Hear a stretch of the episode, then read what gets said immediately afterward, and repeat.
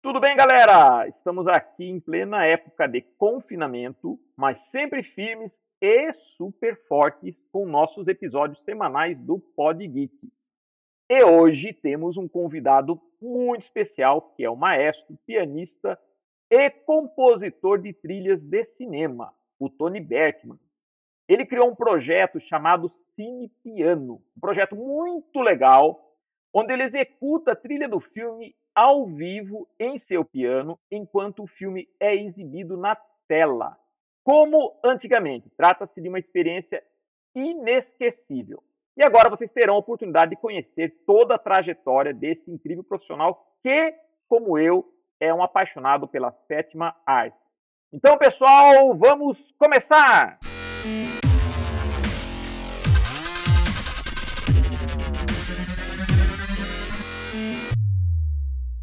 Tony Beckmans, é um prazer imenso ter você aqui no nosso Pod Geek. Eu admiro muito o seu trabalho. O prazer é meu, Magno. Obrigado pelo convite aí, que legal. É um prazer imenso. Eu admiro, lógico, admiro o seu trabalho. Você tem uma parceria, inclusive, com o meu irmão Alex, no, no, no, do Cine 16. E aqui a gente vai conversar sobre sua carreira, vamos falar sobre essas suas impressões do cinema, porque o cinema é uma área apaixonante. Eu também sou muito apaixonado por cinema. E você tem uma experiência muito grande como produtor musical, como compositor, como maestro. Tony, eu gostaria que você começasse falando para gente como que foi essa sua descoberta pela música, como que você se apaixonou pela música, como você começou sua carreira e como isso te levou até o cinema. Você começou primeiro gostando da música e depois foi até o cinema, ou o cinema te levou na música? Enfim, fale para a gente sobre essa sua trajetória. Legal, legal. É, basicamente quase as duas coisas ao mesmo tempo. Eu eu me apaixonei pela música e me considero músico desde os sete anos de idade, quando eu comecei a estudar piano, né, clássico, conservatório e tal.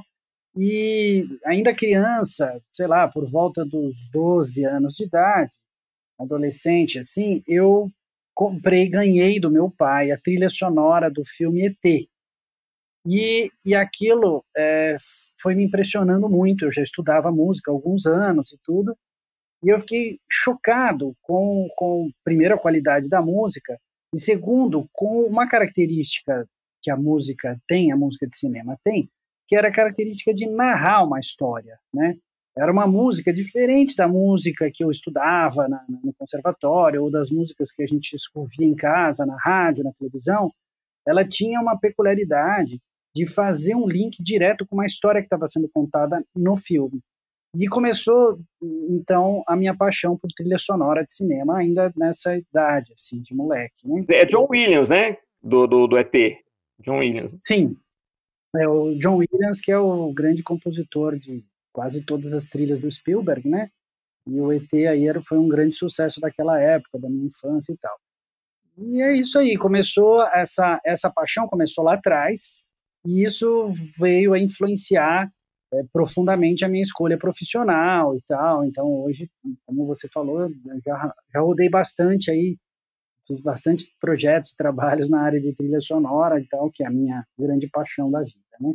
É, você é muito instrumentista, né, Tony? É, primeiro piano, depois estudei um pouco de violoncelo, flauta, instrumentos da música popular, assim, guitarra, bateria, essas coisas a gente toca um pouco e a vida foi é, fazendo a gente se virar um pouco nesses instrumentos, acordeon, enfim, toca um pouco de tudo. Legal. Mas o meu instrumento principal mesmo é piano, e mas a minha formação, é, diga-se de passagem, é um pouco bizarra e multidisciplinar, porque eu, apesar de estudar música desde criança, quando jovem, eu não, eu não confiava muito na música como, assim, ganha-pão, tinha um pouco de preconceito, né, assim, você fala, pô, naquela velha, a velha história do músico, dificuldade de viver, como é que eu vou viver de música? E eu acabei não fazendo faculdade de música e eu fiz faculdade de engenharia. Eu sou engenheiro mecânico. Formado. Sério mesmo? Eu não sabia disso, sério. não, eu achava que você. Eu achei que você só tinha ficado no meio da música e navegado nela e. Não. Nossa, que não, louco! Minha, minha formação é bem maluca, porque eu fiz engenharia e tinha uma fascinação específica assim pela, pela área acústica, pela área de estúdios. Aí no meio da faculdade de engenharia acabei montando um estúdio com meu irmão, fomos sócios no estúdio, isso ainda é, isso em Piracicaba, né? Olha, a terra que eu nasci, cidade que eu nasci. Exatamente. Eu morei 15 anos em Piracicaba. Eu fui para lá com oito anos de idade e voltei para São Paulo. Eu sou de São Paulo, né? Uhum. Voltei para São Paulo com 23, 24 anos já adulto. Que bacana. Então, passei toda a minha adolescência, juventude, fiz engenharia em Piracicaba. E aí, só que no meio da faculdade, com essa história de montar um estúdio, eu sempre fui músico mas ainda de forma amadora, tocava em shows, bandas, aquelas coisas todas em Piracicaba, né? Tive bandas muito legais em Piracicaba, participando de festivais, tocamos em Que bar, ano isso, Tony? Que ano isso daí? Isso foi no início dos anos 90. É, foi tipo 89, 88 a primeira banda. Era moleque e tal, e depois a gente ficou ali até é, 93, mais ou menos. Depois aí eu acabei é, montando o estúdio e trabalhei dois anos num, estúdio que chamava Lei Áudio em Piracicaba. Trabalhamos para muitos clientes em Piracicaba, fazendo basicamente jingles, música para propaganda e tal. E, puxa, teve jingles que, que tocaram durante 10 anos. A gente fez também. Cara, é impressionante isso. Eu, devo ter escutado muito desses, dessas suas produções, porque eu, em 91, foi em 91 que eu voltei também para Piracicaba e montei minha escola. Ah, então. Eu também nasci em Piracicaba, fiquei em São Paulo, então já, eu devo ter visto, assim, escutado vários seus trabalhos, né? E a gente acabou nem se cruzando, olha que coisa, né? Não, certamente, a gente, você deve ter ouvido, a gente fez para tudo quanto é tipo de empresa, padaria, fez a campanha política do Tami, que foi prefeito Puxa época, vida, né? cara, que legal. E, enfim, rodamos bastante, mas foi curto o foi, foi intenso, mas o, o estúdio durou apenas dois anos, porque aí eu, eu recebi um convite de conhecer uma produtora, uma, uma agência primeiro aqui em São Paulo de publicidade, depois eu conheci uma produtora e, e tive um convite assim irrecusável de trabalhar numa produtora que era uma das grandes produtoras do Brasil aqui em São Paulo e, e comecei de baixo como estagiário, mas tinha um, um, uma coisa muito fascinante de trabalhar para grandes marcas e fazer campanhas publicitárias, e criando jingles e trilhas sonoras. E aí eu vim para São Paulo e, e acabei, estou aqui já, isso, é, foi em 94, então faz a conta aí, 26 anos, né? De, de, de, São Paulo, trabalhando como um produtor fonográfico, compositor e tal, sempre na área de trilha sonora. E, e me diz uma coisa, Tony, esse envolvimento seu, né, que eu quero chegar naquilo que eu mais admiro no seu trabalho. Então você percebe que eu quero chegar no cinepiano, né? Mas eu acho que ainda sim. há um caminho até, até chegar nisso daí, né? Você inclusive escreveu um livro também, né, sobre a música no, no cinema, né? E, e, eu, e, pelo que eu soube, você chegou a conhecer até o Ennio Morricone, não foi o exato, grande compositor? Exato. Então eu gostaria que você falasse agora dessa sua trajetória com relação especificamente ao cinema. Eu percebi assim na minha vida de produtor musical, né? Eu percebi que existia muito pouco conhecimento da, da comunidade é, de produção do cinema no Brasil, do cinema, do, da publicidade, da comunicação, como de maneira geral, muito pouco conhecimento das, da, dos, dos truques que regem a magia da trilha sonora. Né? Então todo mundo, ah, que legal trilha sonora, todo mundo acha o máximo importante a trilha sonora na linguagem cinematográfica. E, e na, na linguagem, quando eu digo cinematográfica, todas as formas de audiovisual, na verdade. Uhum. Né? O uhum. cinema, vamos dizer, a forma mais, mais antiga, clássica, a, a, a mãe de todas, mas a, a, televisão, a novela, o videogame, e depois a internet, enfim, todas as formas de construção audiovisual todo mundo fala, ah, porque a trilha sonora é muito legal e tal. Mas o conhecimento dessa, dessa arte, desse aspecto, eu sempre percebi que tinha muito pouca informação, inclusive pouca literatura em português. E aí foi que, então, por volta dos anos 2000, tal, eu comecei a escrever um livro que foi lançado em 2006, Sim. que é um livro que trata justamente uma introdução aos leigos a esse assunto tão bonito, tão interessante que é a música de cinema. Chama a música do filme, tudo o que você gostaria de saber sobre a música de cinema. É o nome do livro.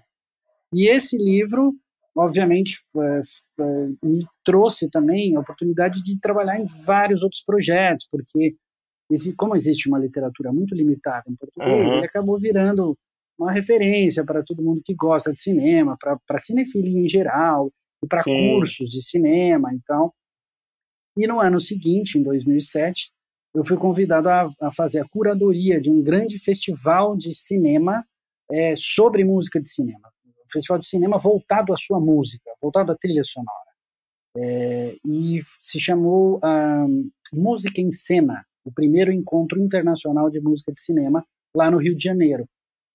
E nessa curadoria eu fiz uma proposta muito ousada e de, de convidar muitos artistas, diretores, compositores, jornalistas, críticos e tal, e fazer uma série de debates e bate-papos, e inclusive eventos de música ao vivo, né? Assim, e aí o grande nome desse festival foi ninguém menos do que uma lenda viva da trilha sonora, que é o Ennio Morricone, como você falou. E eu... Se não é o maior compositor, é um dos maiores, né, Tony?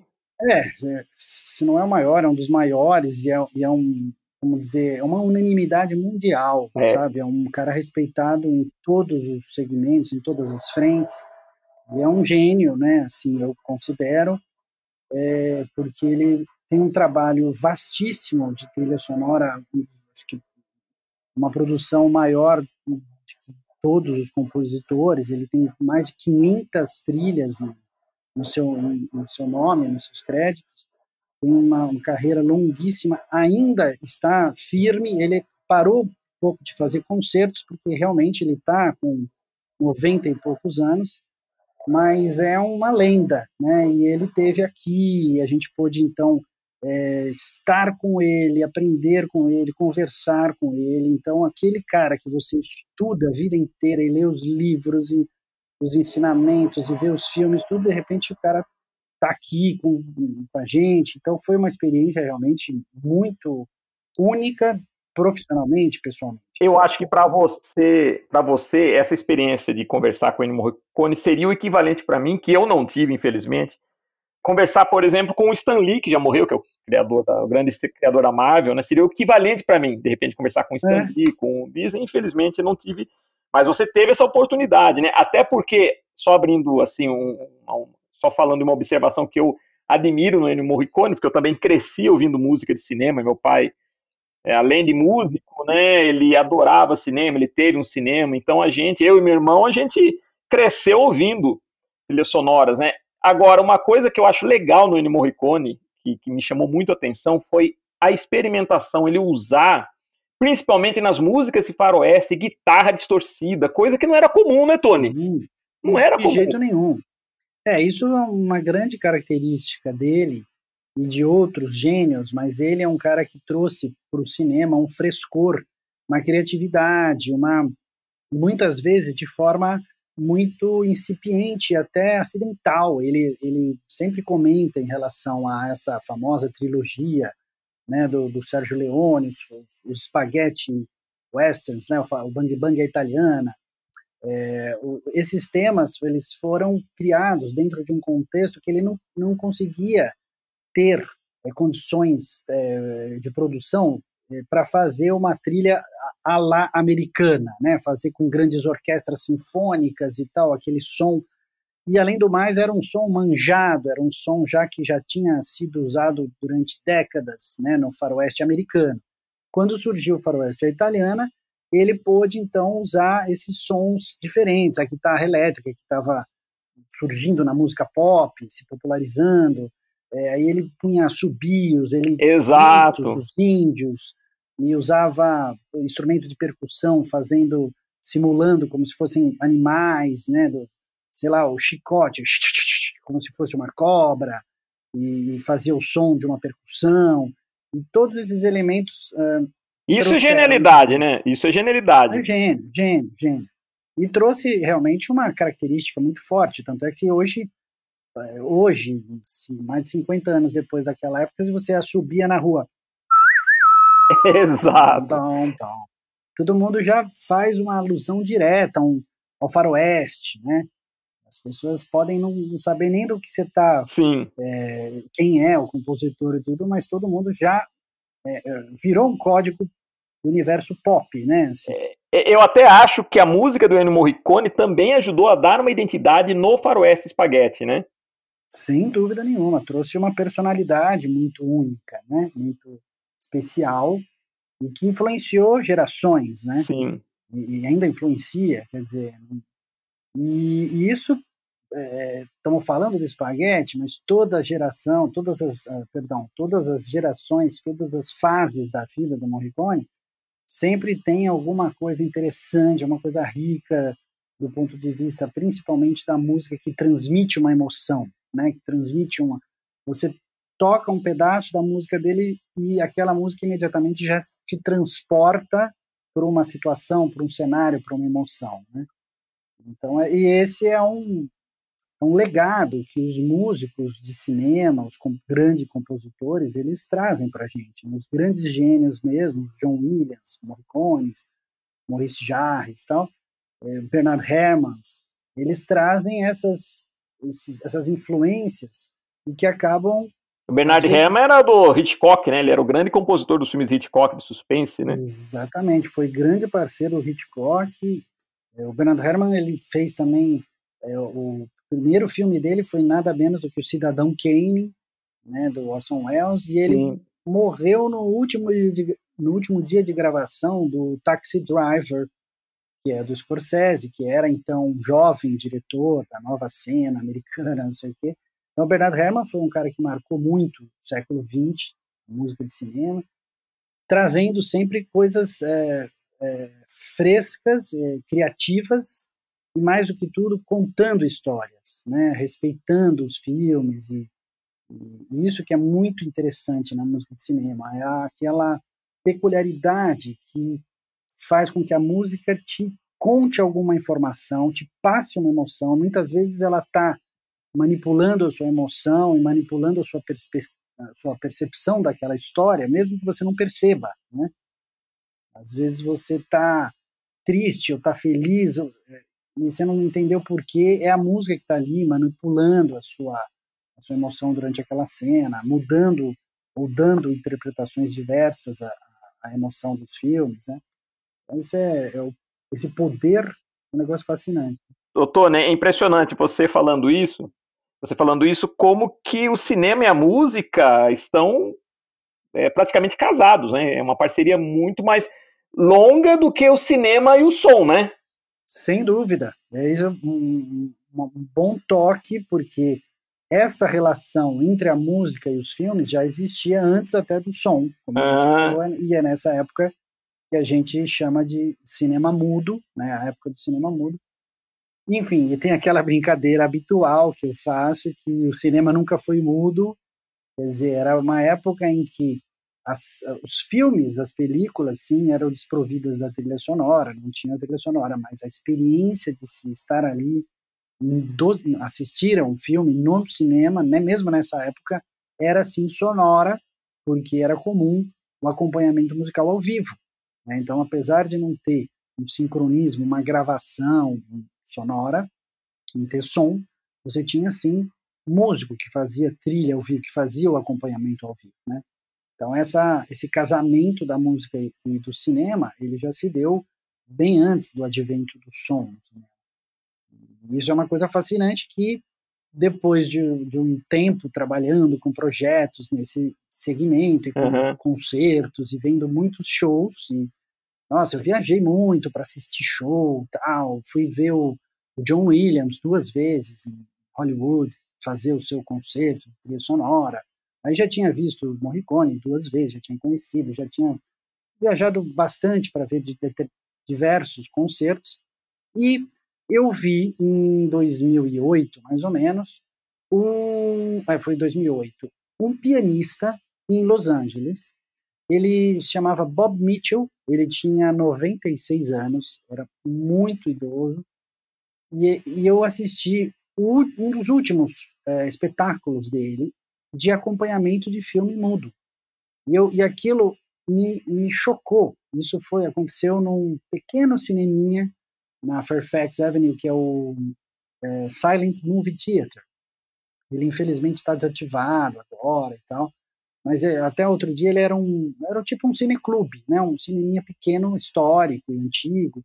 E eu descobri então que esse, ele era uh, um último é, ícone vivo da época do cinema mudo de verdade, porque ele, é, enfim, já tinha 96 anos, ele começou a tocar no cinema acompanhando filmes em 1924, Olha aos 12 só. anos de idade, ou seja, eu vi um cara que viveu de verdade o cinema mudo. Que bacana, cara. E eu, como pianista e produtor e compositor, eu vi aquele show, eu falei, que é isso? Aquilo foi um, uma epifania, assim, a tampa da minha cabeça abriu, eu falei, não é possível que eu já vi tantos concertos e eu nunca vi uma coisa dessa. Por quê? O cara não só ah, ah, eh, tocava muito bem, ainda apesar da idade, é, lógico, apresentava falhas assim técnicas de interpretação, não era um, um rapazinho tocando, mas o sincronismo da música dele com a emoção das imagens era impressionante. Entende? Não é que o, que o, o, o Sr. Bob Mitchell era um virtuoso no piano, mas ele, a música dele tinha um sentido completamente ligado àquela emoção, à emoção, ao tempo do filme, ao, ao sincronismo das ações dos, dos personagens. E isso que, é que realmente me chamou a atenção.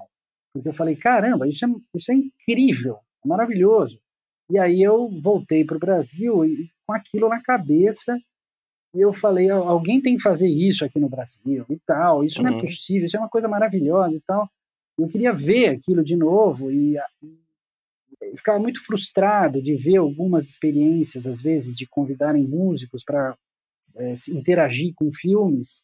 E às vezes essa interação quase sempre era muito frustrante, porque você tinha uma música muito boa e um filme muito bom, só que uma conexão terrível entre uma coisa e outra. Não conseguia a interação, né? Exatamente. Não conseguia essa interação. Eu vi um, um, concerto, inclusive na Cinemateca Brasileira, de um grande violonista brasileiro, é fantástico mesmo, não, não vou nem dizer o nome para não expô-lo, mas acompanhando um filme mudo. A música dele era incrivelmente bela, ele tocou enfim, músicas é, pré-compostas, é, lógico, não era uma improvisação. Belíssimas as músicas, e o filme era interessantíssimo e belíssimo, mas a conexão entre as duas coisas era uma tragédia. Então, é, eu, eu, percebi ali que o cara estava fazendo um concerto, são dois concertos independentes, não era, uma, não era uma, um acompanhamento ou como a gente chama hoje, uma trilha sonora, né? E aí eu falei, bom, quer saber? Eu vou ter tentar criar isso de algum jeito. E aí foi que então uma observação é, é, é, não existe uma diferença entre a música e a trilha? Não seria isso que você está falando? De repente a pessoa está lá tocando uma música, mas não está fazendo a trilha. Não sei se há, se eu me é, na verdade, essa, essas propostas, quando se convida um músico para acompanhar um filme, se pressupõe que vai existir algum tipo de diálogo né, entre o que eu estou fazendo na música e o que está tomando na imagem. Inclusive, esse exemplo que eu dei, a pessoa estava se esforçando em tentar narrar aquela emoção que estava na tela e tudo. Mas o problema é que o músico de cinema, o Morricone, o John Williams, o Bernard Herrmann, eles passam anos se dedicando a estudar a função da música dentro daquele Isso, exatamente. Então, é um tipo de composição musical muito específica, muito peculiar. Né? O músico de cinema realmente é um músico que muitas vezes ele é, ele é associado a mais um, a figura de um dramaturgo, de um contador de histórias, do que de um músico propriamente, entende? Porque ele participa da narrativa, ele conta a história. E essa essa visão, essa abordagem da música, é, vamos dizer, programática, que é um conceito já muito antigo, da música romântica e tal, não é um conceito que todos os compositores têm ou simplesmente se dedicam. Né? Talvez até o contrário. O compositor de música absoluta, Brahms, do Brahms ao Chico Buarque, sei lá, são compositores que compõem pela sua narrativa própria, sem necessariamente se associar a uma narrativa de um terceiro. E o compositor de música para cinema, como o grande mestre Morricone nos, nos ensina, ele é um compositor que é, cria uma obra que está a serviço da obra de um outro autor, que é o diretor. Ou seja, é uma obra que tem uma função utilitária. E ela, ela não, não significa que ela é, é, menor ou algum tipo de preconceito. Ah, música de cinema, como, como já existiu né, no passado. Ah, é uma música menor, porque ela, ela serve ao filme. E, como dizia o Victor Young, um grande compositor americano, tem uma, uma frase, uma, uma piada que ele usa que eu acho muito legal. Ele fala: Ué, a música de cinema não é porque ela é utilitária que ela deve ser uma música menor. É, como um bully. Um bully é um instrumento que foi feito para simplesmente carregar um chá, né, servir-se um chá. Mas ele também pode ser uma obra de arte. Né? Então, ele era uma brincadeira mas é, que essa analogia nos traz é que justamente não é porque é uma música que foi composta para uma específica, um acompanhamento de uma narrativa, que ela deve ser uma música menor. Pelo contrário, estão aí os grandes ícones para nos provar que é, essa música tem um valor em todos os sentidos, né, musicais e culturais, é, iguais a, a outras músicas que não têm necessariamente uma narrativa fílmica, né? Então a gente sabe que os temas do Morricone e John Williams vão, vão ser interpretados daqui a 100 anos da mesma maneira que a gente ouve Beethoven ou Mozart. Sim, ou sim, né? sim. E tem uma técnica e esse lance do sentimento é muito importante, né? A maneira como a música ela, ela pode variar para transmitir diversos tipos de sentimento, desde um suspense, ou uma ação, ou um romance, ou um drama. Então, é, é essa técnica que eu acho que, que na, minha, na minha visão, eu, eu separo o que é a música do que é a trilha sonora, né? Que é a, tri, a trilha de cinema, né? Que a trilha ela tem isso, ela tem essa questão da de, a trilha é uma interpretação de uma cena, na verdade, né? Não sei se eu consegui me expressar, mas é o que eu penso, né? Sim, sim. Ah, algumas, alguns autores, eu gosto muito dessa analogia também, fazem alusão à, à trilha como se ela fosse um terceiro personagem. Isso, acho que é exatamente isso outro personagem que pode contar uma história também. Ela muitas vezes pode ajudar aquela emoção, ela pode contrastar aquela emoção, ela pode negar aquela emoção, ela pode fazer com que aquela imagem tenha um outro significado. Então ela, ela tem realmente uma interferência muito forte, ela é uma ferramenta de comunicação dramática ali, muito forte e muitas vezes subentendida também. Então, e, esse é o fascínio que eu Ô, Tony, você está falando do Ennio Morricone, eu me lembrei, a gente fala de experimentação, que muitas vezes esses compositores, eles, eles usam da experimentação para ajudar nessa questão do sentimento, dessa comunicação, dessa atuação da música no filme. E, e tem uma trilha que eu gosto muito também, que é de, de, ficção científica, que eu acho que é do Jerry Goldsmith, que é do primeiro Planeta dos Macacos, com Charlton Heston, onde ele usa cuíca, cara ele usa cuíca e aquele som de cuíca parece que é um som de um macaco. Então fica. Enquanto a música está tocando. Eu acho isso genial. E, e, ele consegue, é isso que você falou, ele consegue fazer a música atuar no filme. Sim, não ser sim. só um pano de fundo, né? Ela, ela está atuando, né? Eu achei isso fantástico. O uso de uma cuíca, cara. O cara acho que. Eu acho que ele pesquisou ficou horas e horas tentando entender aquele roteiro e pensando, pô, que som que eu vou usar para mostrar que o macaco conversa e ao mesmo tempo tem que criar o clima do macaco caçando. Então acho que isso é uma técnica surpreendente, né? Que caracteriza o grande compositor de cinema. Sem dúvida. Não, são uh, grandes assim ideias, conceitos e sacadas criativas que surgiram ao longo do século fizeram com que esse, essas técnicas que você comenta elas realmente, elas realmente se organizassem em torno de uma quase uma ciência, um estudo. Hoje, lógico que é mais fácil você, inclusive, encontrar cursos de pós-graduação de trilha sonora para cinema e TV e games.